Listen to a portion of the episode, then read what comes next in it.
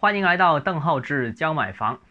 最近几天啊，这个财政部、全国人大常委会预算工委、住房城乡建设部、税务总局等四部召开了房地产税改革试点工作座谈会，听取了部分城市及专家学者对房地产税改革试点工作的意见。啊，由于这里面提到的是试点工作，而没提房地产税立法的问题，所以有观点认为房地产税。在提速，尤其是试点工作在提速，甚至有观点认为试点很可能在立法之前出现。那虽然过去几年我已经是很详细的解释过房地产税的一些来龙去脉，但我想说，呃，最近这两年的确是整个房地产税的社会背景、法理背景发生了一定程度的变化。所以呢，今天或者接下来两期呢，我们专门跟大家讨论一下这个房地产税的一些相关的问题啊。我有几个观点，首先第一个观点呢就是。房地产税的开征问题的探讨啊，这个问题的探讨，逐步由以前的税种，这个房地产税种是否是不是合理，是不是合法，进入到开征可能性比较大，只不过是如何协调各方利益的问题啊，也就是说开征的可能性已经很大了，几乎是板上钉钉的事情。其实，在几年前我曾经写过专门的文章啊，讨探讨过合理性、合法性的问题。其实当时的结论是。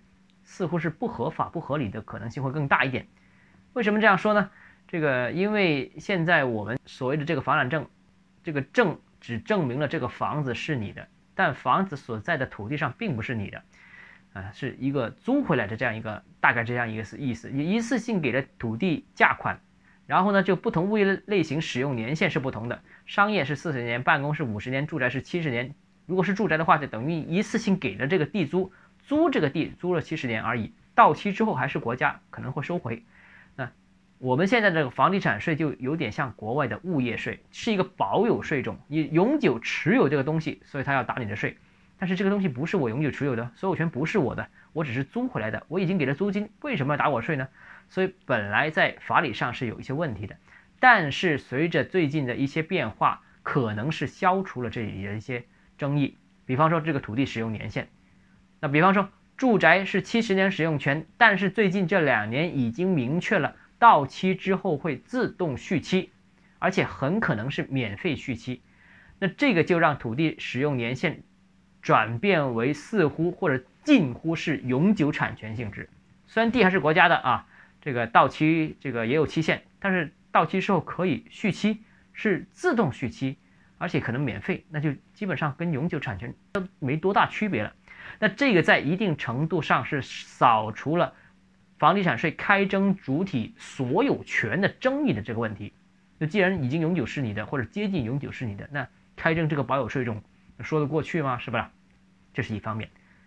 另外呢，这个近年呢，我国呢也面临着各种挑战啊，呃，虽然国外的挑战也好，新冠疫情的挑战也好，但是我们的处理还是比较得民心的。那这个要归功于大政府的这种管理模式上面的优势。所谓大政府，就是说，哎，国家样样都统筹协调管理啊啊主导。